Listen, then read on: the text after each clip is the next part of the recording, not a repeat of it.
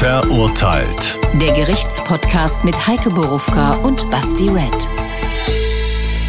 Das sind wir angekommen in Folge 5 der fünften Staffel. Aber diesmal ist das nicht die Halbzeit. Warum nicht? Weil wir jetzt zwölfmal pro Staffel erscheinen. Also zwölf echte Fälle, zwölfmal echte Urteile, zwölfmal echtes Leben und unendlich viele Fragen von Basti Red, wie üblich. Daran hat sich nichts geändert. Heute in Episode 5 machen wir einen Ausflug in die Vergangenheit. Nach fünf aktuellen Fällen, nee, vier sind es ja dann, nach vier aktuellen Fällen habe ich mal wieder etwas gewühlt und vor allen Dingen muss ich jetzt, glaube ich, ziemlich wühlen in meinem Kopf. Es ist schon ein bisschen zurück, was wir euch heute erzählen. Und vorher der übliche Hinweis, abonniert uns auf sämtlichen gängigen Podcast-Channels, in der ARD Audiothek, in der Mediathek und auf YouTube. Ihr wisst, wir haben die Heimat gewechselt. Wir sind bei Hessenschau zu finden. Also bitte abonnieren. Ja, tut das bitte. Haben viele auch schon fleißig getan. Vielen Dank dafür, dass ihr mit umgezogen seid bei YouTube. Äh, heute ist was dran. Ich guck mal, ob ihr nachvollziehen könnt, wenn ihr das jetzt hört, warum ich jetzt noch, weiß nicht wie lange noch, auf jeden Fall ein kleiner Fan bin von diesem Herrn. Der Fall. Es war eine Verbrecherkarriere wie aus einem Krimi, die vor dem Landgericht in Wiesbaden endete. Einer der meistgesuchten Verbrecher Deutschlands, Thomas Wolf, wird Ende 2011 zu 13,5 Jahren Haft verurteilt. Der 58-Jährige hat 2009 die Ehefrau eines Bankers entführt und 1,8 Millionen Euro erpresst. Außerdem verurteilt ihn das Gericht wegen zwei Banküberfällen. Wolf war schon mit 15 Jahren straffällig geworden. Jahrzehnte hat er im Gefängnis verbracht. Dreimal gelang ihm die Flucht. Nach seiner letzten lebte er acht Jahre lang unentdeckt unter falschem Namen mit einer Frau in Frankfurt zusammen. Sie glaubte, er sei Niederländer. Nach der letzten Tat jagte ihn die Polizei wochenlang durch Deutschland. Auf der Reeperbahn in Hamburg wurde er schließlich festgenommen. Ich glaube, er mag ihn die Stelle, er, gab sich acht Jahre als Holländer aus, hat mich auf jeden Fall schon äh, auf seine Seite gezogen. Das Team Chronologie wird heute, glaube ich, auf seine Kosten kommen und Heike hatte jetzt schon ein bisschen Angst, bevor wir äh, jetzt hier angefangen haben. Ich habe heute vier Chronologien dabei, die ich gerne abarbeiten würde und ich würde heute sehr, sehr gerne viel zuhören. Wird mir heute leicht fallen, weil ich bin sowieso nicht so gut gelaunt. Alle Leute werden wissen, wie die Bundesliga-Saison ausgegangen ist. Also nicht traurig oder Sorgen machen, wenn ich heute ein bisschen niedergeschlagen bin. Wird sich aber vielleicht wieder ändern. Meine erste Chronologie, Heike, wäre folgende. Die Ankunft in Frankfurt. Können wir da starten? Die Ankunft in Frankfurt, die war nach dem dritten Gefängnisausbruch. Das heißt, da ist jemand aus dem Gefängnis ausgebrochen. Willkommen in der zweiten Chronologie. Das kennt ihr auf euren Serien. Da wird viel Zeit springen und so. Das seid ihr schon gewohnt. Der kommt aus dem Gefängnis, bricht aus und sagt so, ich gehe jetzt nach Frankfurt. Jo, also sagen wir so, das war jetzt sozusagen ein bisschen geschmeidiger Ausbruch. Die anderen waren ein bisschen spektakulärer. In dem, das war die Jahreswende 2000. Er saß in der JVA in Mörs. Er hat noch sechs Jahre vor sich gehabt wegen Bankraubs. Insgesamt hat er übrigens 21 Jahre dafür bekommen. Und hatte Hafturlaub. Hafturlaub äh, kriegt man wenn gelockert wird, wenn man mal schon mal so ein bisschen üben kann, wie es zu Hause ist und wenn man auch ein bisschen geprüft wird. Er hat die Prüfung nicht bestanden, weil er nicht mehr nach Hause gekommen ist. Und kaum war er aus dem Knast draußen, hat er schon im Raum Wiesbaden die ersten Autodiebstähle begangen, weil von irgendwas muss man ja leben und wenn man nichts gelernt hat außer, außer sowas, also er hat es auch gesagt, er konnte halt irgendwie nichts anderes hat er sich halt ein bisschen Fluchtgeld beschaffen müssen. Das hat er so gemacht. Er hat Autos geklaut und die verkauft. Ja, und dann ist er erstmal nach Hamburg gegangen, weil in Hamburg hatte er Kontakte, nämlich ins Rotlichtmilieu. Also da kannte er jemanden. Das ist ja tatsächlich ein Problem. Ne? Leute, die lange im Gefängnis sitzen, die kennen ja niemanden mehr. Die kennen den Knastnachbarn noch. Alle anderen haben in der Regel mit ihm gebrochen. Und da wird es schwierig. So, aber wenn ich mir das jetzt so vorstelle, ich bin jetzt da draußen, ich klaue Autos, mache mir da ein bisschen Cash, habe gewisse Fertigkeiten, die mich da überleben lassen. Ich werde ja aber trotzdem noch gesucht. Was mache ich denn, um das zu verhindern? Hat er irgendwie sein Aussehen verändert? Und dann ist die entscheidende Frage, besorgt man sich dann einen gefälschten Ausweis oder was? Also der hatte keine Papiere, das kann ich schon mal gleich vorwegnehmen, aber er hatte einen anderen Namen, nämlich David van Dijk, weil er war ja jetzt Holländer. Und in der Tat konnte der sehr gut Holländisch. Das hat er wohl auf der Flucht gelernt. Die hat ihn immer wieder, vielleicht müssen wir dazu sagen, der kommt aus dem Rheinland. Und da ist, ist Holland nicht ja so nicht weit. ganz so weit. Und er war auch immer wieder in Holland und in Belgien. Und ähm, ja, der sich halt Holländisch angeeignet. Der Mann ist nicht doof. Also der ist wirklich nicht Kann doof. er nicht, wenn er da diese Nummern durchzieht. Deswegen äh, nochmal die Frage. Wie wird aus Thomas Wolf Daniel van Dijk? Nun, man nennt sich einfach um. Man ist also unterwegs. Wie gesagt, der war äh, zwischendurch mal so ein bisschen auf der Reeperbahn. Ähm, was heißt auf der Reeperbahn? Er war im Rotlichtmilieu in, in, ähm, in Hamburg.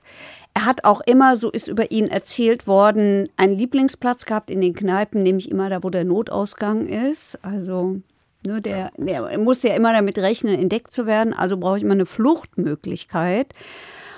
Ja, so war das. Und irgendwann ist er nach Frankfurt gekommen und in der Tat weiß ich nicht genau, was ihn nach Frankfurt verschlagen hat. Er ist jedenfalls hierher gekommen und ähm, der hat auch immer Schlag bei den Frauen gehabt. Also auch da hat er eine kennengelernt, die hält ihm heute noch die Treue. Vielleicht beantwortet das dann meine Frage. Das heißt, er hat hier in Frankfurt eine Frau kennengelernt. Hat er dann bei der gewohnt? Weil ich, Ja. meine Frage nach dem Ausweis ist halt die. Du musst ja irgendwas machen. Du musst ja irgendwo wohnen oder vielleicht ein Telefon oder also alle Dinge, die ich brauche an gewissen Stellen, die für mein Leben wichtig sind, meinen Ausweis. Also ich kann mich nicht mehr erinnern, ob er einen Ausweis hatte. Ich kann mich aber noch daran erinnern, dass diese Frau gesagt hat, ja, der hat sich nicht ummelden wollen, aber da hat sie sich keine Gedanken gemacht. Er war halt Holländer, war halt in Holland gemeldet. Ah, siehst du. Und ja, er hatte auch viel Geld immer. Und äh, aber da hat sie gedacht, nee, ja, das kommt daher, weil der ist in der Baubranche tätig und da gibt's halt eben andere Usancen. Das heißt, da bezahlt man auch mal bar. So, meine Frage ist dann, jetzt habe ich verstanden, wie der sich einigermaßen wieder zurück ins Leben gearbeitet hat, in Anführungszeichen. Lernt eine Frau kennen, dann kann er ja auch da wohnen. Das heißt, im Endeffekt braucht er für diesen Mietvertrag schon mal keinen Ausweis. Trotzdem haben wir gehört, das hat acht Jahre gedauert. Hat er irgendwas gearbeitet? Der muss ja der Dame erzählt Äh, haben, der hat Banken überfallen. Aber zu der Dame hat er erzählt, er, er ist Bauunternehmer. Ja, und deswegen muss So er hat ja er auch dann das viele Bargeld erklärt. Ja, so hat er das viele Bargeld erklärt und so hat er auch erklärt, wieso er immer mal wieder weg war. Weil er musste ja wieder Geld beischaffen. Ne, irgendwann war das Geld wieder weg, musste wieder Neues her. Weiß man, wie viele Banküberfälle der in diesen acht Jahren gemacht hat? Also er ist wegen Zweien verurteilt worden. Die hat er definitiv in dieser Zeit aber verübt. ich meine, Möglicherweise war es auch wie mehr, viel, ich weiß wie nicht. viel Beute da das war? Ja, das waren insgesamt, warte mal, das war noch, das eine war D-Mark-Zeit, das waren ähm, 500, ungefähr 500.000 Mark, also 250.000 Euro und bei dem anderen waren es, glaube ich, auch noch mal so um die 100.000 Euro. Okay, sagen wir mal noch so Jahreseinkommen. so zwei, ja eben, also noch so zwei Schattenbanküberfälle, die nicht rausgekommen Ja, sind. Da kann er schon überleben. Also ich stelle es mir halt praktisch jetzt erstmal vor. Also der bricht aus, hat schon irgendwie genug Dreck am Stecken, scheint aber diese Fertigkeiten zu haben, auch Kontakte zu knüpfen. Ich meine, in Hamburg und Frankfurt kann man sich auch vorstellen, was für Kontakte das so sind. Ich, Nee, nee, der hat schon auch ganz äh, normale und gute Kontakte gehabt. Also die Nachbarin ja im gut, Haus. die kam ja dann dazu, ich meinte vorher, um, so. um in dieses Leben reinzukommen. Ja. Weil ich stelle mir jetzt, das Leben stelle ich mir so vor. Ich meine, das sind acht Jahre. Acht Jahre. Da ist ein Typ, der erzählt seiner Freundin, so, ja, also ich bin Bauunternehmer, ich bin viel unterwegs. Äh, Ich krieg sehr, sehr viel Bargeld, weil in der Baubranche, da gibt man viel Schwarzgeld. So, die denkt, ja cool, das ist ein geiler Typ, der sieht gut aus, der ist Holländer, ist ja auch was Spannendes, hat einen, wahrscheinlich einen niedlichen Akzent. Der muss sich das ja auch angewöhnen, so zu reden, die acht Jahre. Ja. Wie, wie, wie spektakulär ist das? Ja, also so, er ist hat einfach wohl- plötzlich Holländer. Ja, er hat wohl mit äh, holländischem Akzent geredet und äh, aber auch mit rheinländischem Einschlag kam aus Düsseldorf. Also so ist es beschrieben worden. Aber gut, das kann ja auch passieren. Der- Der Holländer in Deutschland mag ja auch sein, dass der sich den Dialekt des jeweiligen Ortes, wo er halt lebt und Deutsch lernt und so angewöhnt. Das wäre jetzt für mich auch keine Red Flag, wenn ich den kennenlernen würde. Die Frage ist halt trotzdem nur, wenn du mit jemandem acht Jahre zusammenlebst, finde ich es krass, dass man, dann sieht man nie ein Ausweisdokument, du siehst nie irgendeinen Naja, Brief. also- Die, ich meine, sie muss sich ja auch gefragt haben, ja, wo kommt denn deine Krankenkassenpost hin oder irgendwas? Irgendwas muss sie sich ja, Ganz ehrlich, Der Typ das ist ja würde trotzdem- mir auch passieren. Also Acht Jahre lang? Also weiß ich nicht, aber einen Ausweis würde ich, glaube ich, das, da würde ich nicht drauf achten. Ich meine, man kommt doch nach Hause, dann legt man das Portemonnaie dahin so. So, da ist nicht viel Nee, drin. also das Konto so öffnen kann er ja auch nicht. Bei Basti Red wird das Portemonnaie abends ordentlich hingelegt. Bei mir nicht. Tatsächlich, ja. Aber ähm, ich meine, nein, aber so Ich eine Bankkarte. Was ist denn eine. Bankkarte? Was ist denn mit einer Bankkarte? So, das hat er auch nicht gehabt. Nee, der hatte doch Bargeld, der brauchte das Ja, doch so, nicht. aber irgendwann muss man ja auch Sachen anschaffen, wenn die dann gesagt haben, ja, hier, äh, ich meine, Nö, ja, das klar kann man doch das ein alles Jahr. mit- Acht Jahre, da geht doch auch mal irgendwas kaputt. Dann sagt die, hier kannst du mal da eine Waschmaschine bestellen. Sagt der, ja, ich kaufe eine so. Dann geht er überall hin und um sein tägliches Leben Ach, zu das machen. kann man aber, glaube ich, verstecken. Ah, das, glaube ich, kann man verstecken. Okay. Also jedenfalls, ihm ist es gelungen. Und ihm ist es, glaube ich, auch deshalb gelungen, weil das ein sehr eloquenter Mensch ist und ein durchaus charmanter Mensch sein kann. Also die Nachbarin, die Rentnerin aus dem zweiten Stock des Hauses hat gesagt, ach, der war doch so nett, der hat mir doch gerade noch die Wohnzimmerlampe angebracht. Ein Klassiker. So ein netter Typ gewesen. Ich habe noch eine Zeitung gebracht, ihr werdet das gedacht. Ähm, so. Irgendwann scheint es ja aber so gewesen zu sein. Ich, Respekt, Digga. Respekt. Acht Jahre lang kam nichts raus, hat wahrscheinlich ein gutes Leben geführt. Weiß man, was er so gemacht hat? Hat er viel gefeiert? Hat, also was hat er so gemacht? So in diesen acht Jahren. Weiß man Das irgendwas? weiß. Hobbys, Fußball gespielt? Keine Ahnung, egal. Irgendwann muss ja aber der Punkt gekommen sein, wo, er, wo er sagt, scheiße, irgendwie reicht mein Cash nicht mehr aus. Mhm, so war es auch. So, nach acht Jahren hat er gedacht, ah, jetzt bin ich hier in der Bank, das ist jetzt so riskant. Und dann hat er sich scheinbar gedacht, ich interpretiere es jetzt hinein, ich muss jetzt mal was machen, wo ich länger Ruhe habe. Weil so ein Banküberfall hält wahrscheinlich erstmal nur zwei Jahre dann. So kannst du. Naja, also guck mal, der hat im April 2000 hat er äh, die Bank in Hamburg überfallen und äh, 250.000 erbeutet. Gut, das hält zwei Jahre. 2003 ist er wieder losgezogen. Ja gut, okay, passt. Ich ja. So, Okay, passt. Also, vielleicht hat er keinen Bock drauf gehabt, zu sagen, boah, da ist das Risiko und bla bla. Und was schon gesagt, dann hat er nichts gelernt. Und ist dann in dem Metier geblieben, sag ich mal, ist jetzt noch ein Level höher gestiegen. Jo, Und hat gedacht, so, was genau hat er dann geplant? Was hat, was, was, was hat er da jetzt gemacht? Woher kannte der die Frau? Wie hat er das durchgezogen? meinst und so die weiter Und so Entführung? weiter. Genau, das ist jetzt die Tat, die ich meine. Warum Ja, wobei auch diese Banküberfälle, hm, der hat sich ja selber dann immer so hingestellt und auch seine Verteidigung, es war so ein furchtbar netter Kerl. Also richtig ganz so nett fand ich es ehrlich gesagt dann doch nicht, was er gemacht hat. Vor allen Dingen vor Gericht siehst du halt dann auch echt die, diese armen Angestellten, ja. Nee, ich also, habe ja nicht gesagt, dass er nett ist. Ich habe nur gesagt, der hat jetzt keinen Bock mehr, alle zwei Jahre eine Bank zu überfallen und will Ja. jetzt scheinbar was Größeres machen. Aber Also, auch da muss ich sagen, ähm, der ist nicht mit der Knarre reingegangen und hat da ein bisschen rumgefuchtelt und hat gesagt, Geld her. Das war schon ein bisschen anders und es war auch gut geplant. Und äh, der hat sich was bei gedacht. Also der ist zum Beispiel mit Bombenattrappen losgezogen. Die musst du dir ja auch erstmal, ne, die musst du dir basteln, das musst du dir überlegen. Dann hat er sich zum Beratungsgespräch in der ersten Bank angemeldet, ist da reingegangen und hat gesagt, hier, zeigt auf seinen Koffer, da ist übrigens eine Bombe drin. Und das da, da ähm, schaute wohl auch irgend so ein Kabel raus. Damit es ein bisschen glaubwürdig, aber es war eine Attrappe, aber das wissen die armen Menschen da ja nicht, ja. Und ähm, ja, und dann hat er den ersten, dann hat er den Bankmitarbeiter ähm, äh, also schon ziemlich massiv bedroht. Also die, die, diese, dieser Koffer war neben dem und dem wurde gesagt, hier, wenn du den Alarm auslöst, dann komme ich mit der Fernzündung, macht's puff. Ja, ja. War Ähm, nicht mehr so nett so. ich habe jetzt vergessen, warum wir dabei gelandet sind, dass er also nicht so nett war. Ähm, Du wolltest, äh, du wolltest eigentlich zur Entführung und ich bin nochmal abgebogen zu den Banküberfällen, weil bei dem zweiten, da hat er dann eine schwangere Geisel gehabt und zu der hat er gesagt, das wird dann auch eine nette Geschichte, die du deinem Kind später erzählen kannst. Also, das ist schon ein bisschen krass. Ey, die, an, die, an, an diese arme Frau hat er, hat er den Bombenkoffer ans Handgelenk gekettet. Komm.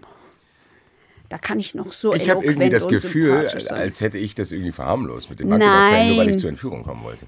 Ich habe doch nicht gesagt, oh, geiler Typ, Banküberfall. Ich weiß schon, dass man das nicht machen soll, liebe Kinder. Nein, das machen wir nicht. Das weiß ich.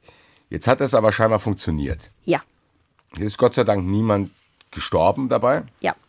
Jetzt hat er aber scheinbar nochmal den Impuls gehabt zu denken, boah, das ist mir zu anstrengend. Alle zwei Jahre diesen psychischen Druck. So ist es.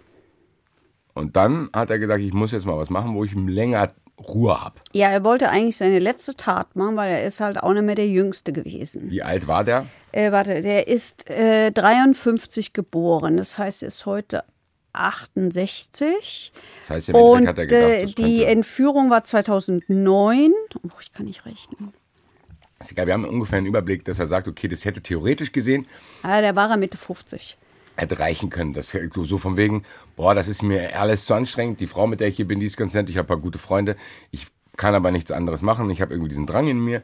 Ich will jetzt quasi so mein Ich letztes muss Ding machen. das machen. Ja, Weil- Cash muss er haben, ja eben. Aber dann, so, und jetzt ist meine die Frage, die sich für mich stellt, was hat zu dieser Tat dann hingeführt? Also was, der muss ja irgendwie Vorbereitung treffen. Woher kannte der die Frau und so weiter? Na, also der hat offensichtlich ordentlich recherchiert. Ähm, und er hat es auch zunächst einmal versucht, äh, eine Frau von einem Bankangestellten in Bad Nauheim, also auch hier in der Nähe von Frankfurt, zu kidnappen. Und da habe ihn aber der Mut verlassen. Dann hat er halt noch mal ein bisschen nachgearbeitet und nachgeplant. Also das war schon, das war schon ganz gut geplant. Der wusste genau, wo er dahin ist. Und er ist nach Hause. Zu dem, zu, also zur Das heißt, der hat, Privatadresse. aus, der hat ausgespäht, sozusagen, okay, ja. das ist ein Bankdirektor oder was? Ja, und hat das Auto von seiner freundlichen Freundin genommen, die ihm heute noch die Treue hält. Das macht man auch. Und hat dann geschaut, wer ist die Frau. Also das ist schon auf jeden Fall schon so ein Projekt. er hat gestohlene Kennzeichen sich besorgt. Er hat, äh, er hat sich das vorher überlegt, wie er das macht. Er hat äh, ihr Schreiben aufgesetzt, die er dann verteilt hat. Der hat den Mann dieser Frau, also den er um Geld erpresst hat, den hat er durch Wiesbaden gejagt. Da lagen immer Zettel, was er jetzt als nächstes wieder machen muss und so. Also es war schon ganz, Also es war auf jeden Fall. War vorbereitet. Es war vorbereitet und dann, du hast gesagt, er hat Zettel verteilt. Aber was war denn das Erste? So, der ist, Also der ist jetzt zu der dahin. Mhm. Frau gefahren, hat die einfach mitgenommen. und hat da an der Tür geklingelt. Dann hat er die überwältigt. Dann gab es ein Gerangel, die hat sich nämlich gewehrt. Und der ist es gelungen, die Waffe in die Hand zu kriegen. Und die hat, die hat abgedrückt. Später hat sie gesagt, äh, dass sie dieses Geräusch nie mehr wieder in ihrem Leben vergessen wird. Also es hat halt Klick gemacht, weil es, da war nichts drin. Da, ne, das, war, das war eine Attrappe. Das kann die aber nicht wissen. So. Dann hat er diese Waffe zurückgeholt und ähm, hat sie im Auto mitgenommen. Dann sind die erstmal stundenlang durch die Gegend gefahren. Die war ungefähr neun Stunden in seiner Gewalt. Dann sind die durch die Gegend gefahren, dann sind sie erstmal bis nach Unterfranken gefahren. Und da war es tatsächlich Das heißt, ich saß gefesselt auf der Rückbank oder was? Nee, sie saß wohl neben ihm, aber gefesselt. Denn an einem Waldweg haben die dann angehalten. Er ist ausgestiegen und sie, die war schon ganz tough. Die, die, hat dann, die ist dann rüber auf den Fahrersitz. Der hat den Schlüssel stecken gelassen, aber die hat den Rückwärtsgang nicht reingekriegt. Und dann kam er wieder und dann ging es halt weiter. So ganz habe ich verstehe ich es noch nicht. So, der fährt die ganze Zeit mit der rum und dann, Der fährt mit der rum und verteilt überall Zettel. Während sie dabei ist. Das weiß ich nicht mehr. Ich erinnere mich nicht mehr. Ich weiß nicht, ob er die vorher ausgelegt hat. Die, die, also es, wahrscheinlicher ist, dass er sie vorher ausgelegt hat. Ja, das muss ja so sein, weil äh, der war mit ihr, der ist mit ihr Richtung Bayern. Und, ähm, und in Bayern. Wiesbaden, naja, naja, der hat, den, der hat den Mann ja so ein bisschen hin und her geschickt. Der hat ihn ein bisschen hin und her geschickt und hat ihm da irgendwelche Zettelchen geschrieben, was er zu tun hat. Ja, aber diese, das ist doch parallel jetzt. Also, der nimmt die mit, der tut ihnen ins Auto, die fahren Richtung Bayern. Ja. So, dann sitzt die mit dem da neun Stunden in dem Auto drin oder was? Oder hat er die irgendwo hingebracht? Die, er wollte sie zum Essen ausführen, hat er gesagt. Ja, aber. Und das heißt, der brauchte die Zeit, diese neun Stunden, damit der Mann quasi die ganzen Zettel finden kann und dann Und irgendwie. er wieder zurückfährt. Die, am Ende hat er die im Wald ausgesetzt, die Frau. Hatte und der- hat die an einen Baum gekettet. so, dann ist die ja schon mal weg. Dann kann man immer noch denken, die ist entführt worden. So. Nee, dass die entführt war, war ja klar. Nein, aber dann hat er noch mehr Zeit, weil er muss ja auch irgendwie an das Geld rankommen. Ja. Der Typ muss ja auch das Geld besorgen. Das geht ja nicht alles in neun Stunden. Richtig. Das hat er auch besorgt über seine Bank. So, und dann hatte der irgendwo Bargeld. Oder was? Was hatte der? Also, wie, wie ist denn dieses ganze Ding vonstatten gegangen? Dann? Bargeld und dann ist es an der Autobahnbrücke, muss er das halt hinterlegen. Dann hat er sich's geholt und war weg. So, und, aber da ist er noch nicht überwältigt worden. Nach, das hat noch ewig gedauert. Hat der Mann die Polizei eingeschaltet oder Ja. hat er das erstmal alles gemacht? also, ob der sofort die Polizei eingeschaltet hat, das kann ich nicht beantworten. Aber, haben, hat die Polizei die Geldübergabe gesehen? Okay, das weißt du weißt nicht, ob der da, äh, ob der, ob, es kann auch sein, weil manche machen es, glaube ich. Die machen das einfach erstmal, ohne dass sie irgendjemandem Bescheid sagen, Ja, weil die ich Angst weiß. haben. Ich weiß, die- aber es war ja hier so. Es, die wussten ja ganz schnell, wer das ist, weil der war nicht maskiert. Er hat der Frau auch gesagt, wer er ist. Er hat der Frau auch seine Lebensgeschichte erzählt. Und ähm, die hatten. jetzt? Die holländische oder die deutsche? Nee, die echte, also Okay, die deutsche. Thomas Wolf, okay, ja. Thomas Wolf. Da hieß er nicht äh, Dijk, Ja. David van Dijk, sondern da hieß er Thomas Wolf. Und äh, er hat der Frau, äh, also die, die Polizei wusste schon, wen sie sucht. Und de, das BKA hat Zielfahnder losgejagt, um den zu finden. Das heißt aber, das Cash hat er jetzt erstmal. Ja, das Geld hat er gehabt. So, die Frage ist ja jetzt, Das Geld hat er im Wald verbuddelt übrigens. Großteil davon. Okay, und dann ist ja aber, was hat er dann Er ist? Richtung Norddeutschland. Er ist zurück Richtung Hamburg, Norddeutschland. Und die Polizei war ihm auch einmal schon mal ganz kurz auf der, äh, die, die, die waren ganz knapp an ihm dran, hatten ihn erwischt. Ähm, im, mh, warte mal, im April war die Entführung, im Mai 2009 waren sie ziemlich knapp an ihm dran. Da, haben, da hat er sich nämlich auf einem Waldstück bei Delmenhorst in Niedersachsen, hat er sich äh, festgefahren. Und da ist er aber abgehauen, da ist er Hals über Kopf getürmt. Zu Fuß. Nee, sie vermuten mit einem Fahrrad ohne Sattel, weil von dem Fahrrad haben sie den Sattel im Auto gefunden. Und im Auto war auch, waren auch ein paar tausend Euro von dem Geld und es waren Nummernschilder. So, jetzt muss ich fragen, weil das ist sehr, sehr viel. Weil da, da finden ja sehr, sehr viele Handlungen parallel statt. Ja. Das heißt, der macht das. Polizei verfolgt ihn, wusste die Frau, die mit dem Holländer zusammen war, in Anführungszeichen, wusste die dann schon, okay, scheiße, das ist der. Ja, und zwar deshalb, weil er ihr Auto verwendet hat, ist die Polizei relativ schnell auf die gekommen. Ich dachte, falsche Kennzeichen. Ja, trotzdem. Die haben, je, die haben diese Frau jedenfalls gefunden. Und die haben deren Wohnung, die Polizei hat deren Wohnung gestürmt und hat sich da auf die Lauer gelegt in der Hoffnung, er meldet sich. So, das heißt, der hat sich bei ihr auch nicht mehr gemeldet. Das heißt, der wusste schon, okay, Jedenfalls nicht so, dass man ihn hat dingfest machen können. dann ist dieser Plan ja nicht aufgegangen, ehrlich gesagt. Weil ich hatte jetzt gedacht, der will das Cash haben und will dann wieder zurück in sein altes Leben und will dann nichts mehr machen, weil er jetzt halt genug Geld für immer hat. Ja, aber es hat ja so nicht funktioniert. Ich verstehe nicht, warum der der Frau erzählt hat, wer er ist. Ehrlich gesagt, hätte doch weiter erzählen Äh, können. ja, dass er wenn du ein. Narzisst bist, Dann hättest du auch erzählen können, hallo, mein Name ist Daniel von Bleik, ich rede Holländisch, dann suchen die die ganze Zeit irgendeinen Holländer. Dann bin ich halt plötzlich, dann mache ich halt was anderes. Dann wohne ich dann in Stuttgart und bin plötzlich ein Däne. So, also das hätte ja funktioniert theoretisch. was weiß denn ich? Gut, auf jeden Fall, wir sind, jetzt, ich, äh, wir sind äh, jetzt so weit. Die Frau weiß Bescheid. Die Polizei weiß Bescheid, dass er das ist. Die Polizei findet dann wahrscheinlich auch raus, dass er acht Jahre als Holländer da gelebt hat, weil die die Frau befragen können. Das heißt, dieses Wissen ist alles bei der Polizei. Und dann, wie kann ich mir vorstellen, wie läuft so eine Fahndung? So, dann, dann sind alle Polizeidienststellen in Deutschland informiert Ja. und dann gibt es Bilder Ja, und, und den, Aushänge der, oder, oder Ja, was? der ist öffentlich, äh, ist nach dem auch, gesucht worden. Auch in, der, in den lokalen Aktenzeichen Pressen. XY. Aha. Ist ja Rudi Zerner sich eingeschaltet. Äh, Jawohl. da zieht sich wahrscheinlich die Schlinge dann ziemlich schnell zu, weil irgendwo, irgendwo, ich meine, du musst ja Leuten begegnen, du musst A, einkaufen gehen, du musst irgendwas essen, du musst irgendwo sein und dass die Wahrscheinlichkeit, dass da irgendjemand da dabei ist, der irgendwo von dir dann gehört hat, ist ja ziemlich groß. Wo, wir haben im An Anfang Hamburg. gehört, die haben den an der Reeperbahn festgenommen, in der Kneipe oder was? Das heißt, er hat trotzdem noch die Nerven, in eine Kneipe zu gehen. Der hat nicht nur die Nerven, in eine Kneipe zu gehen, der hat eine Kontaktanzeige aufgegeben. Der hat eine Kontaktanzeige aufgegeben, mit der er beschreibt, beschreibt er sich als sportlich kultiviert, aber selten langweilig und hat eine Frau gesucht. Und, und zwar eine Frau fragen- mit etwas Pep und viel Herzensbildung. Aber gut, das ist ja jetzt noch nicht verdächtig, oder? Nö. Ja, aber das ist, das ist schon mutig. Auf jeden Fall. Das ist mutig. Über was für einen So. Zeitraum reden wir denn dann eigentlich? Wir sind da? immer noch im Mai 2009. Der ist wie lange auf der Flucht schon? Seit April. Ist nicht so lang. Sind ein paar Dann Wochen. siehst du, das, dann ist es doch sehr bemerkenswert, dass er dann in der Zeit, Zeit hat eine Kontaktanzeige Ja. Und da trifft er auch eine Frau, nämlich eine Fußpflegerin, 58 Jahre alt.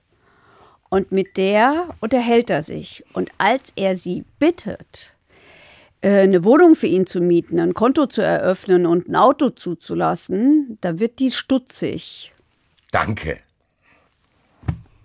und informiert die Polizei. Und dann geht's schnell. Okay, das heißt, er ist nicht in der Kneipe festgenommen worden. Nee, äh, doch, ich glaube schon in der Kneipe auf der Reeperbahn. Das heißt aber, der wusste nicht, dass sie wusste. Das heißt, die hat das äh, noch ein bisschen irgendwie. Also der trifft sich mit der, die denkt, oh scheiße, es ist der. Und dann fragt, die den, fragt er sie diese Sachen. Und dann ruft die, also der hat dem nicht gesagt, oh Gott, ich rufe die Polizei, sondern der war in dem noch nicht in dem Wissen, dass die Polizei auf dem Weg ist. Nee, offensichtlich nicht. Die hat das ziemlich clever gemacht. Das heißt, er hat sich dann wieder in Hamburg ein bisschen rumgetrieben, wo er dann scheinbar auch Leute kannte. Macht dann eine Kontakt, ich, Wahnsinn. Also meine Faszination ist nicht weg, es tut mir sehr, sehr leid, alle, auch alle Empörten da draußen. Ich weiß, dass dieser Typ schlechte Sachen gemacht hat. Trotzdem, wenn ich mich in ihn reinversetze, ist das schon, das sind schon Skills, die du haben musst. Ich wäre wahrscheinlich nach fünf Minuten würde ich mich wahrscheinlich erwischen, weil ich an mein Handy dran gehen würde. Keine Ahnung, irgendwas. Also der Typ hat es geschafft, von so einem Lösegeldding, wo wir eigentlich immer hören, dass die Leute direkt bei der Übergabe erwischt werden. Hm. Ist abgehauen, hat das Cash noch gehabt, konnte, hat es vergraben, gedacht, ich baue mir jetzt ein Leben auf und so weiter und so weiter. Und ist dann tatsächlich über diese Fußpflegerin gestolpert. Und das macht mich wieder ein bisschen wütend, ehrlich gesagt. Warum? Weil das, du hast so viele Dinger durchgezogen. Und das ist jetzt das, woran es scheitert. Ich hätte mir von ihm erwartet, dass er ein bisschen mehr Geduld hat. Ich glaube, ey, ganz ehrlich, mit dem Cash kommst du doch safe aus dem Land raus erstmal. So, geh, geh doch erstmal. Geh doch nach Holland, Digga. Du kannst doch Holländisch. Naja, also so ein Geld, ich weiß nicht, ob das so leicht geht. Weil dieses Geld ist doch registriert, das fällt doch auf, da musst du doch aufpassen. Das ist doch nicht registriert, wenn ich irgendwo auf Mallorca dann damit irgendwelche Supermarktdinge bezahle. Da musst du aber erstmal hinkommen. Das ist dann eine andere Geschichte. So, dann sind wir jetzt ziemlich schnell durch, ich meine, eigentlich wäre das meine dritte Chronologie geworden, äh, durchgekommen. Ich will aber ganz kurz, bevor wir dann zu dem Prozess und so kommen, nochmal zu meiner zweiten Chronologie kommen. Und die zweite Chronologie ist bei mir diejenige, wo es anfängt, wo er aktenkundig wird. Und das scheint ja, wie wir in der Einleitung gehört haben, mit 15 Jahren mhm. schon gewesen zu sein. Ja. Der kam ja erst ziemlich spät nach Frankfurt, was wir ganz am Anfang jetzt aufgedröselt haben, kommt nach Frankfurt, Ehefrau, dies, das, Ananas. Was hat denn dazu geführt, dass er überhaupt die Fähigkeiten hat, sowas, was er in Frankfurt gemacht hat, durchzuziehen? Kann man da in der Biografie ein bisschen naja, Erklärung finden? Ich glaube schon. Also ähm, ehrlich gesagt, der hat ein Leben lang nichts anderes gemacht als Straftaten begangen. Angefangen mit 15, sowas. Angefangen weißt du, was mit das 15. War? Ja, Fahrrad- und Ladendiebstähle. Und dann ähm, hat er relativ schnell seine Lehrstelle verloren, weil er ein Moped geklaut hat. Und später waren es dann ähm, Raub und Betrug und so ein Zeugs, Gefängnismeuterei und so weiter. Zwischendurch ist er auch mal, einmal ist er auch, er hat ja immer so betont, er hat niemandem so Gewalt angetan, also körperliche Gewalt angetan. Aber er ist einmal, zumindest einmal verurteilt worden, weil er einem Transvestiten das Gesicht blutig geschlagen hat, weil der ihn gefragt hat, kennen wir uns nicht. Also äh, so Aber ganz so. Klar, gewalttätig war er vielleicht schon. Der ist auch bestimmt, ich kann mir auch vorstellen, dass er ein bisschen was getrunken hat und sich irgendwie anders beholfen Gekifft, hat. genau. So, und dann, also, aber diese Schlägerei würde ich jetzt nicht zu den anderen Taten nein, zuzählen. Nein, die nein. anderen klingen für mich so, ich weiß es jetzt nicht, weil, wie gesagt, ich weiß auch nur das, was ihr auch am Anfang hört. Für mich klingt es trotzdem so, dass das eher so ein Beschaffungsding ist. Ich hatte wenig Geld, ich will Geld haben. Will ja, ja, machen. ist auch wohl so. Ist auch wohl so. Der hatte so eine billige Blendernummer drauf ähm, und hat mit Hilfe von geklauten Visitenkarten hat er sich als seriöser Autohändler ausgegeben und so hat er sich Wagen geholt zur, äh, zur Probefahrt. Basti freut sich, wer mag ihn, äh, zur Probefahrt und die Papiere hatte den, Leu hatte den Autohändlern auch irgendwie abgeschwätzt und schwupps waren sie ihm. Dann hat er sie halt vertickt. Ein ganz kurzer Schritt zurück. Weiß man, ganz kurz, ich habe jetzt gesagt, er hat mit 15 angefangen, die Straftaten zu begehen. Weiß man, was in den ersten 15 Jahren vielleicht passiert ist, was dazu geführt hat, dass er überhaupt so wird? Ich meine, trotzdem, ich glaube, bei aller äh, ja, bei aller Aufregung und allem Lifestyle-Dingsbums, dass das vielleicht auch dann in gewisser Weise Spaß macht, viel Cash zu haben und so wild zu sein. Ich meine, eigentlich will man das ja bestimmt nicht. Er hat gesagt, die Mutter war es, weil die Mutter hatte irgendwie eine Affäre und dann sind sie vom Düsseldorf in den Schwarzwald gezogen. Das war blöd und später äh, hätte die Mutter ihm verboten zu studieren, wobei ich weiß nicht, ob das stimmen kann, weil er ist ja nie bis zum Abitur gekommen. Er wollte irgendwie Architekt werden, aber doch irgendwie die Schule ohne Abschluss verlassen lassen. Also, und die Mutter war es. Mehr kann ich dazu nicht sagen. Das Aber genau man weiß nicht, ob der aus sehr, sehr ärmlichen Verhältnissen kam oder so. Also, ah, ja, also das, äh, das, waren wohl nicht die allerbesten Verhältnisse, aber pff, ob die jetzt ärmlich waren, also kann ich mich an nichts erinnern. dass das der Fall gewesen sein sollte. Okay, gut. Und der, der, der der startet seine kriminelle Karriere. Wie, wie oft war der im Gefängnis? Das weiß ich nicht. Aber 21 Jahre lang. Wegen Also wenn das Ladendiebstahl, Betrug, Raub, Gefängnismeuterei, da kriegst du ja keine 15 Jahre für. Also Ja, es da musst du schon ja ein bisschen auf. was sammeln. Mhm. Genau, es sammelt sich ja oft und wahrscheinlich, aber das war alles immer in dem Bereich, wie ich betrug, ich muss irgendwas für mich besorgen. Also im Endeffekt, unterm Strich ging es eigentlich immer nur um Geld und Besitz. Ich glaube schon, ja. So habe ich das alles äh, verstanden. Ja. Mhm. Also, ja. Gut. Wir, haben's ge wir haben aber gehört, dass dann jetzt äh, bei der letzten Gefängnisaufenthalt-Ding ist er halt ausgebrochen. Dreimal ist er insgesamt So, ausgebrochen. das wollte ich mich fragen. Das letzte Mal wissen wir, wo er gelandet ist. Was hat er bei den ersten beiden Malen äh, gemacht und ist er dann, wie schnell ist er dann immer wieder geschnappt worden? Also 82 ist er aus einer psychiatrischen Gefängnisklinik ausgebrochen und da ist er hingekommen, weil er sich die Arme mit so Einwegrasierern aufgeschnitten hat, also wegen Suizid. Und das fand er, wie er gesagt hat, so schrecklich und da ist er abgehauen. 88 saß er wieder drin. Ich weiß nicht, wie sie ihn zwischendurch gekriegt haben, ähm, weil in diesem Prozess das nicht so eine Rolle gespielt hat. Da wurden halt die Daten abgeklappert. 88, da hat er, das ist schon so ein bisschen mehr was, Stoff für irgend, für, weiß ich nicht, weil Serie, glaube ich, taugt so nicht. Aber da hat er die Gitterstäbe in der JVA in Gütersloh durchgesägt und ist abgehauen. So, und das dritte haben wir ja. Ne? Das war dann ein Jahr später. Wobei man sich natürlich die Frage stellen muss, wenn einer zweimal abhaut und noch, und noch so viele Jahre vor sich hat, wieso der dann, Hafturlaub kriegt. ja, und nicht zurückkehrt. Also das ist schon merklich. Gut, okay, es war Silvester, da gibt es Amnestien. Das Ganze spielt in Nordrhein-Westfalen. Die sind auch nicht so, ähm, da ist der Strafvollzug nicht so hart. Ein Grund übrigens, weshalb viele gerne in, Nordrhein-Westfalen. in Nordrhein-Westfalen Haft gehen, hatten wir, glaube ich, bei der Eva. Da ist aber leider schief Will ich hier nicht unterstellen. Ähm, Ach, das darf man doch. Also, du, du musst halt nur dringend darauf achten, kleiner Tipp, musst dringend darauf achten, dass du äh, pro, vor Prozessbeginn deinen Wohnsitz da hast. Danach wird es schwierig. Dann kannst du sagen, dass du gerne da vollziehen willst. okay, das heißt, wir fassen trotzdem nochmal ganz kurz zusammen, weil das ist wirklich, für mich ist es die komplexeste Story, die wir hier jemals hatten. Der Typ hat diesen Stress erlebt, den er erzählt hat. Ich meine, das ist die einzige Quelle, die wir haben, müssen wir glauben. Fängt mit 15 an, sich Fahrräder zu klauen. Fängt an zu klauen, zu klauen, zu klauen, zu klauen. Macht das quasi zu seinem Lebensding. So, das ist Ja. jetzt mein Ding. Ich werde safe nicht arbeiten. Ich werde mir die Dinge auf diese Weise besorgen. Und im Laufe der Jahre eigne ich mir gewisse Fähigkeiten an. Ich habe viel Zeit im Gefängnis, wo ich meine Fähigkeiten vielleicht auch verbessern kann. Ich werde dann, dadurch habe ich vielleicht ein Telefonbuch mit Leuten, wo ich auch mal anrufen kann ohne Ausweis. Ich habe einen Schlag bei Frauen, deswegen können die mir ab und zu ein Konto machen und so weiter und so weiter und so weiter. Dann macht er es ja wieder. Der bricht wieder aus. Und diesmal hat er es ja wahrscheinlich geschafft. Acht Jahre ist schon, also acht Jahre ist lange. Und dann stolpert er darüber, dass er eine Kontaktanzeige aufgibt. Das ist natürlich dann in dem Gesamtkontext schon tragisch. Zu denken, okay, der Typ wird erwischt. Die Polizei hat ihn ja bestimmt auch gesucht. So, das heißt, während diesen acht Jahren war ja der auch flüchtig. Das heißt aber, dadurch, dass er jetzt diese Entführung begangen hat, wurde es jetzt dringlicher. Das heißt, im Sche- scheinbar haben die die Fahndung intensiviert, weil sonst hätten ihn ja vorher auch schon finden können. Ja. Der hat sich ja jetzt nicht versteckt. So, ich meine, der ist in Frankfurt. Ja, versteckt hat er sich schon. Der hat unter einer anderen äh, Identität gelebt und keiner ist auf ihn aufmerksam geworden. Warum auch? Da lebt halt ein Holländer und er ist freundlich. Ja, aber man hätte ja theoretisch dieselben Maßnahmen ergreifen können bei den ersten, bei den anderen zwei Ausbrüchen als bei, wie beim, äh, also du weißt ja, was ich meine. Die, die, bei der Entführung haben die Maßnahmen angewandt, die dazu geführt haben, dass er gefunden wird. Scheinbar nach dem dritten Gefängnisausbruch nicht. Nee, Sonst hätte er ja nicht acht Jahre das durchziehen können. wir. Gut, jetzt haben wir diesen Typ. Der hat sehr, sehr viel in seinen beiden Taschen, wo Anklagepunkte drin sind. Das heißt, ich würde jetzt gerne zur vierten Chronologie kommen und das ist für mich dann der Prozess und du warst dort, oder? Ja. Das heißt, du hast diesen Typ gesehen. Ich bin sehr neidisch, dass du den Typ gesehen hast. Ich habe ihn nicht gesehen. Vielleicht tauschen wir in Staffel 10 mal komplett die Rollen. Dann kann ich die ganzen Leute alle sehen und dann äh, mir meine küchenpsychologischen Urteile bilden. Weil ich hätte safe gerne ein Bild von ihm im Kopf gehabt.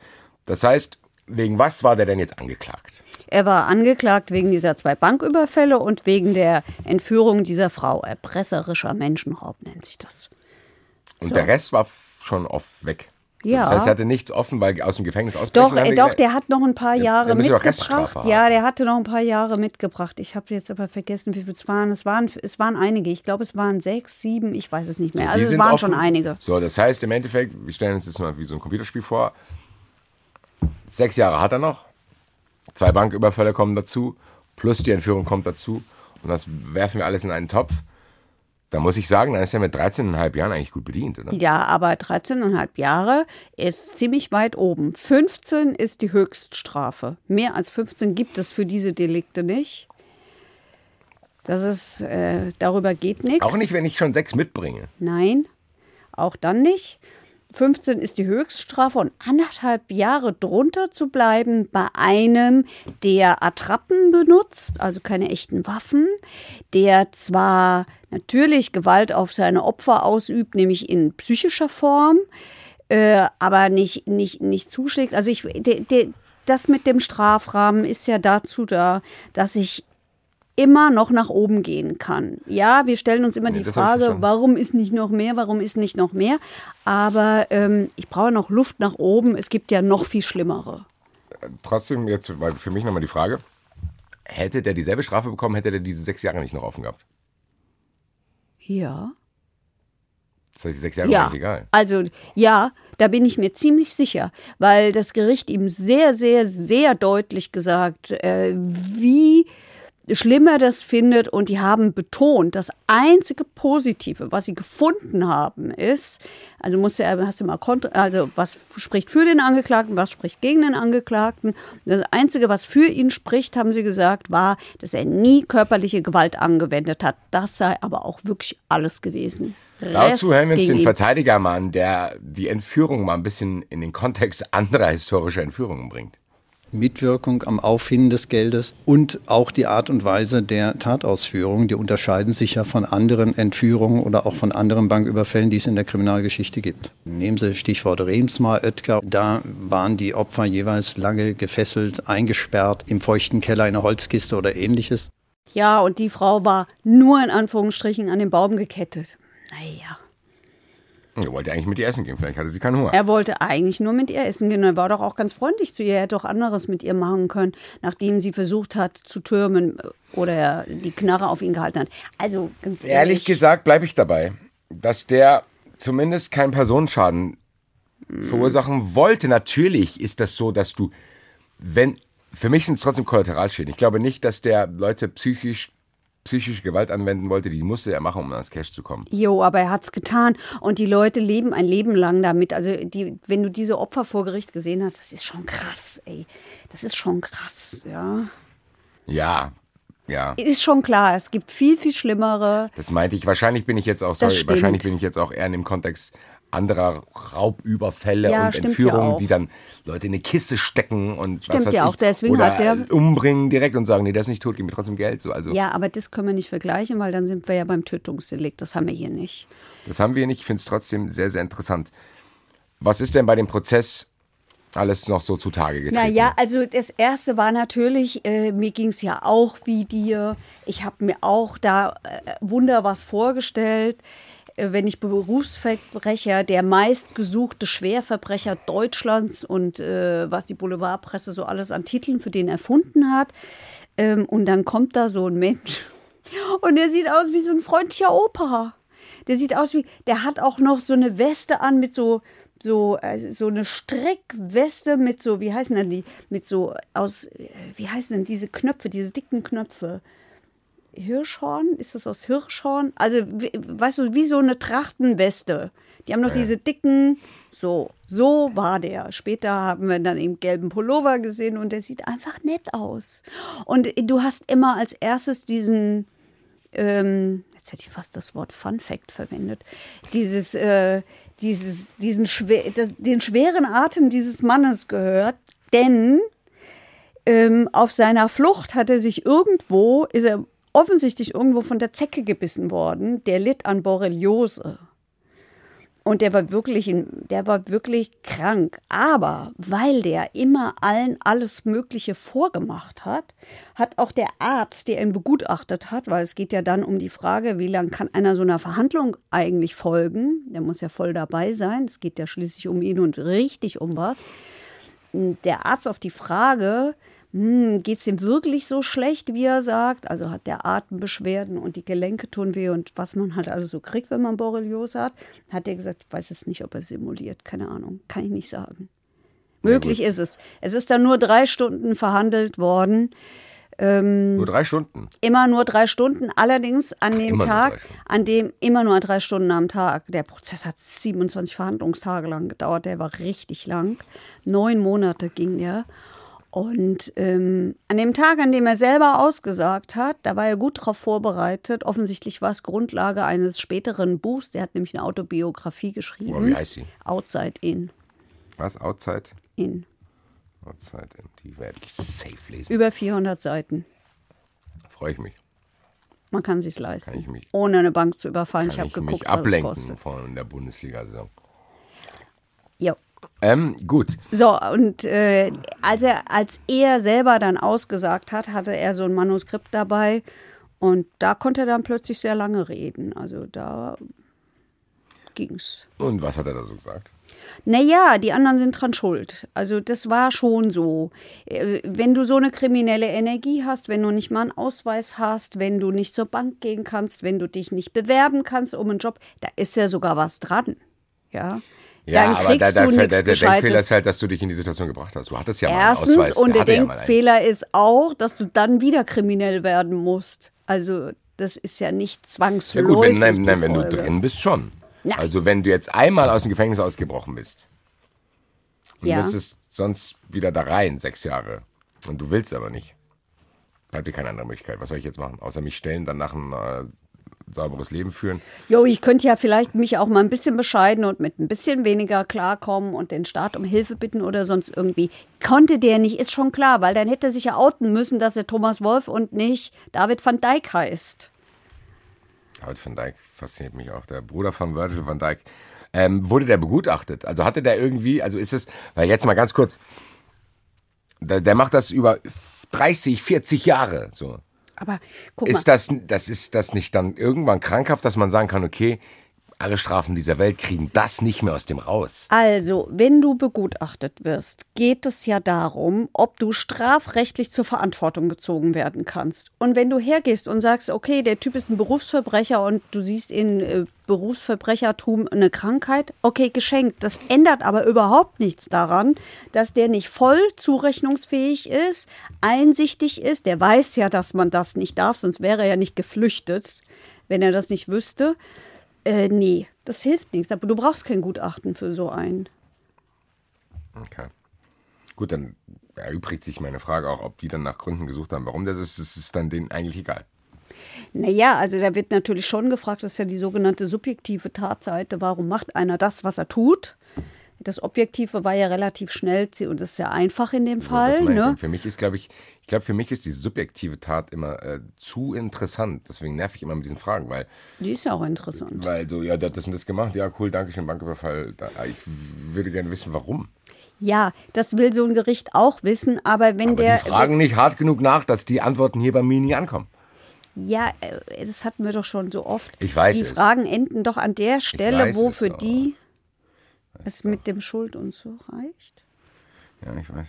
Ich äh, probiere es ja auch zu akzeptieren. Ich muss das letzte Woche schon akzeptieren. Ich bin noch im Prozess. Ich werde es irgendwann akzeptiert haben. Jetzt haben wir das Urteil gehört: 13,5 Jahre. Ja. Jetzt stellt sich für mich ehrlich gesagt die Frage, was ich gesagt habe. Der macht das über so einen langen Zeitraum. Ja. Du hast gesagt, brauchst du nicht begutachten, der wird das eh nicht.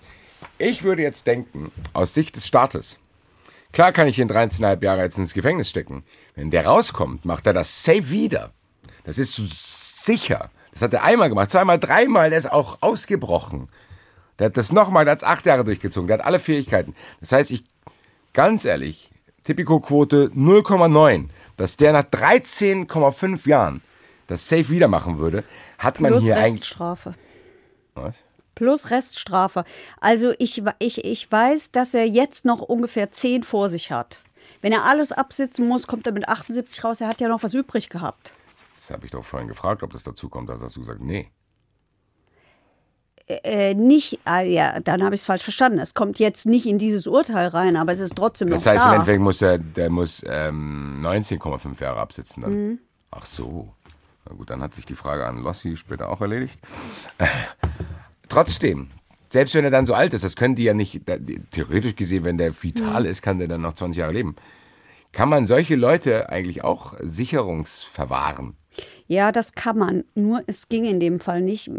Ich meine, es liegt an der, an der damaligen Gesetzeslage. Aber ich glaube, es ist Zeit, unseren Freund anzurufen. Wir müssen die Technik hier irgendwann mal beauftragen, dass wenn wir. Nee, das ist ja gar nicht Lossi. Aber für Drescher machen wir mal so einen Ghostbusters-Jingle und für Lossi brauchen wir auch einen Jingle. Ich habe gehört, dass äh, die Tochter von Lossner tatsächlich manchmal auf ihren Vater mit Lossi Bossi angesprochen wird. Das kann nur von hier kommen. Ruf ihn mal an. Lossner, hallo? Heike Borufka, Basti Red, verurteilt, Staffel 5, Folge 5. Hallo. Über den Fall haben wir dich informiert, das haben wir ja mittlerweile hier transparent gemacht. Äh, Genau. Heike hat dazu eine Frage. Ja. Also dieser Mensch Berufsverbrecher, das haben wir dir ja erzählt, ähm, kann eigentlich nichts außer irgendwelche Verbrechen zu verüben. Und, ähm, und natürlich stellt sich die Frage, wenn er dann am Ende wegen zwei Banküberfällen und einer Entführung verurteilt wird, was macht man eigentlich mit so einem, wenn er wieder rauskommt? Warum kann man in diesem Fall keine Sicherungsverwahrung verhängen? Taten waren 2000, 2003 und die letzte 2009. Okay. Ähm, ja, grundsätzlich ist es so, dass du grundsätzlich natürlich verhängen kannst bei ihm.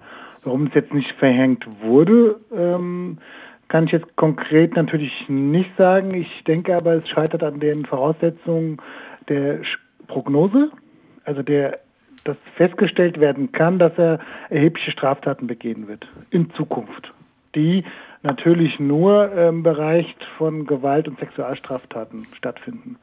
Und ähm, was ich jetzt grob auf die Schnelle gelesen habe zu dem Fall, war das wohl so, dass er bei der Tatausführung zum Beispiel ja nur mit ungeladener Waffe rumgelaufen Ja. ist. Zum Beispiel auch überhaupt keine sexuellen Delikte ähm, ausgeübt hat. Ja. Das heißt, äh, da hat sich das Gericht wahrscheinlich ähm, die Frage gestellt, und können wir hier so eine Prognose stellen, die uns überzeugt, sicher ist, und ist dann wahrscheinlich zu dem, oder ist offensichtlich zu dem ähm, Entschluss gekommen, dass dem nicht so ist. Wie wohl auch die Staatsanwaltschaft, die das nämlich auch gar nicht beantragt hat. Kurze Frage Die dann, das heißt, ich, ich kann nur Sicherungsverwahrung wegen Gewalt und Sex bekommen. Nein, also du kannst die Sicherungsverwahrung bekommen. Das ist tatsächlich äh, nur schwerste Straftaten, also Sexualdelikte, äh, Straftaten gegen das Leben, also Mord, Totschlag und so Ja. weiter. Und äh, BTM, Betäubungsmittel. Ja, das sind tatsächlich. Ah, das äh, heißt, äh, das heißt für, für, für so einen handelsüblichen Betrug kann ich das nicht so. Wenn ich mein ganzes Leben irgendwelche Betrügereien mache, können die mich nicht festhalten. Naja, kommt darauf an, wie hoch dann die, die, die Schäden sind, die da äh, verursacht werden und so weiter und so fort. Ja. Ähm, das ist tatsächlich ziemlich kompliziert in diesem Bereich, ähm, d- äh, was da jetzt genau die Voraussetzungen sind. Ja. Also das, im Gesetz steht einfach nur drin, ähm, jemand zu einer Freiheitsstrafe von mindestens zwei Jahren verurteilt wird, gegen das Leben, die körperliche Unversehrtheit und die persönliche Freiheit oder die sexuelle Selbstbestimmung gerichtet. Ja, das heißt jetzt ein Betrug zum Beispiel fällt jetzt nicht darunter. Ja. Okay, gut. brauchst du schon st- massiv Straftaten, die die genannten Fälle da äh, betreffen. Ja. Ja, vielleicht sagt man auch noch mal dazu, dass das ja auch wirklich ein ganz, ganz, ganz massiver Eingriff ist. Jemanden Genau, für immer und ewig wegzusperren, dass man sich das gut überlegen muss, weil man sonst sehr schnell dabei wäre. Genau, und das, und das muss man sich halt immer bei diesem Thema Sicherungsverwahrung, äh, wozu ja, wozu man ja schnell neigt, ne? Der hat das sexuelle Kinder missbraucht und so, der soll für immer weg. Aber man verhängt ja hier eine, eine unbefristete Freiheitsentziehung, also für immer tatsächlich, für noch nicht begangene Straftaten. Also Ja, ja. Das ist ja, ja genau, deswegen ist das, sind das so strenge Rahmen und das sind so ganz, ganz, ganz, ganz enge Voraussetzungen, äh, die natürlich auch zu Recht bestehen. Weil das Ziel eines jeden Strafvollzugs oder äh, Maßregel ist ja immer die Resozialisierung ähm, des Täters, des Verurteilten, des Untergebrachten. Das ist ja immer das Ziel von allem. Ja. und vielleicht sagen wir auch noch mal dazu, selbst wenn Sicherungsverwahrung angeordnet worden ist, wird das ja immer geprüft. Genau, das wird immer geprüft. Die, diese Prognose muss immer bestätigt werden jedes Jahr. Ähm, und äh, dann kommt ein Gutachter und, und das Gericht befasst sich dann nochmal mit der Geschichte und dann müssen sie diese Prognose nochmal bestätigen. Ja. Ähm, weil das eben so ein massiver Eingriff ist in den, in, den Freiheitsgedanken ähm, oder in den, in den, Freiheitsanspruch des äh, Verurteilten, des Untergebrachten. Ja. Ich glaube, das war wichtig, dass du das am Ende nochmal gesagt hast, weil wir sind ja, ich bin ja dann auch immer das Hälfte dabei, das macht er auf jeden Fall nochmal und bla bla, das ist ja falsch, das ist mein... Ja, naja, man muss das genau. nur mal auf sich selber beziehen. Ja, eben, so von wegen, ich will ja auch nicht, dass nur weil ich mhm. immer, immer das mache, dass mir ständig aufs Brot geschmiert wird. Und im Endeffekt muss man die Chance ja, erhalten. Wenn es dann nicht so ist, dann ja, hat man ja trotzdem noch Instrumente, ihn halt wieder einzusperren. So ist es. Und vor allen Dingen, du würdest halt Tür und Tor öffnen, jeden, den du halt unsympathisch, unangenehm oder vielleicht auch für bösartig hältst, auf Wiedersehen damit. Ja. Genau, also Sinn und das Zweck würde der Basti, glaube ich, gerne machen, so wie er gerade ja. schaut. Ich habe nur gerade daran gedacht, an wen bei bösartig und bla bla bla Lossi und ich gerade denken. Das sagen wir jetzt hier nicht, weil wir wollen die Sache endlich mal auf sich beruhen lassen. Genau, das wollen wir. So, und genau. äh, auf sich beruhen lassen ist auch gut. Lossi, wir erlassen dich für heute. Äh, okay. Vielen, vielen Dank. Dankeschön. Super. Lossi Bossi, Grüße an deine Tochter. Alles klar. Ciao. Jo, tschüss. Ciao.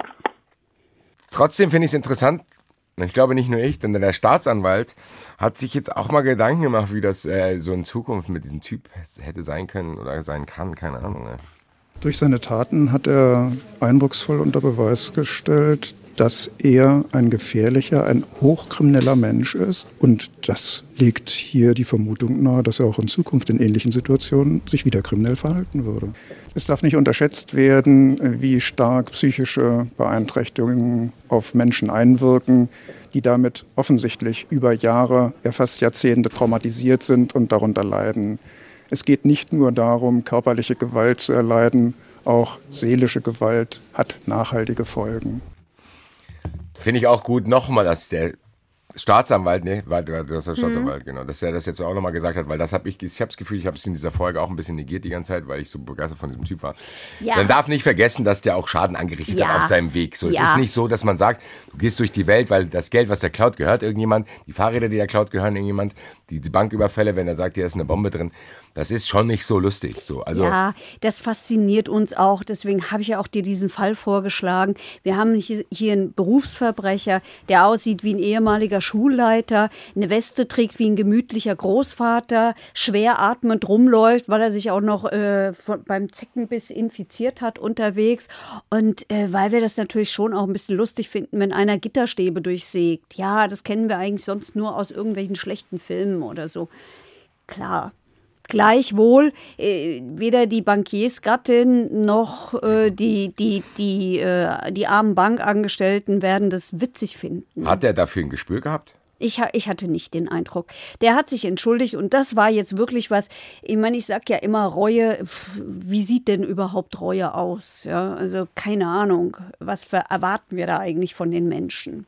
Aber hier habe ich schon ein bisschen den Eindruck gehabt, das haben ihm die Verteidiger gesagt. Trotzdem, dieser Mann war mir nicht unsympathisch. Ja, ich finde es auch ganz schwierig, weil, ähm, wie du es gesagt hast, diese, diese, diese, diese Story ist halt eigentlich unfassbar interessant. Man will sich da irgendwie drauf einlassen, aber gleichzeitig vergisst man dann, während man darüber spricht, tatsächlich diesen, diesen, diesen ganze Straße voller Opfer, die er da hinterlässt. Weil es ja. ist ja jede einzelne Straftat schadet ja irgendjemandem, sonst dürfte er es ja machen. Ich meine, das ist ja nicht umsonst verboten. So, das ist ja, genau, ich, so und sonst hätten die nicht an meinem Geburtstag mit dem Prozess begonnen. Das war es nämlich auch.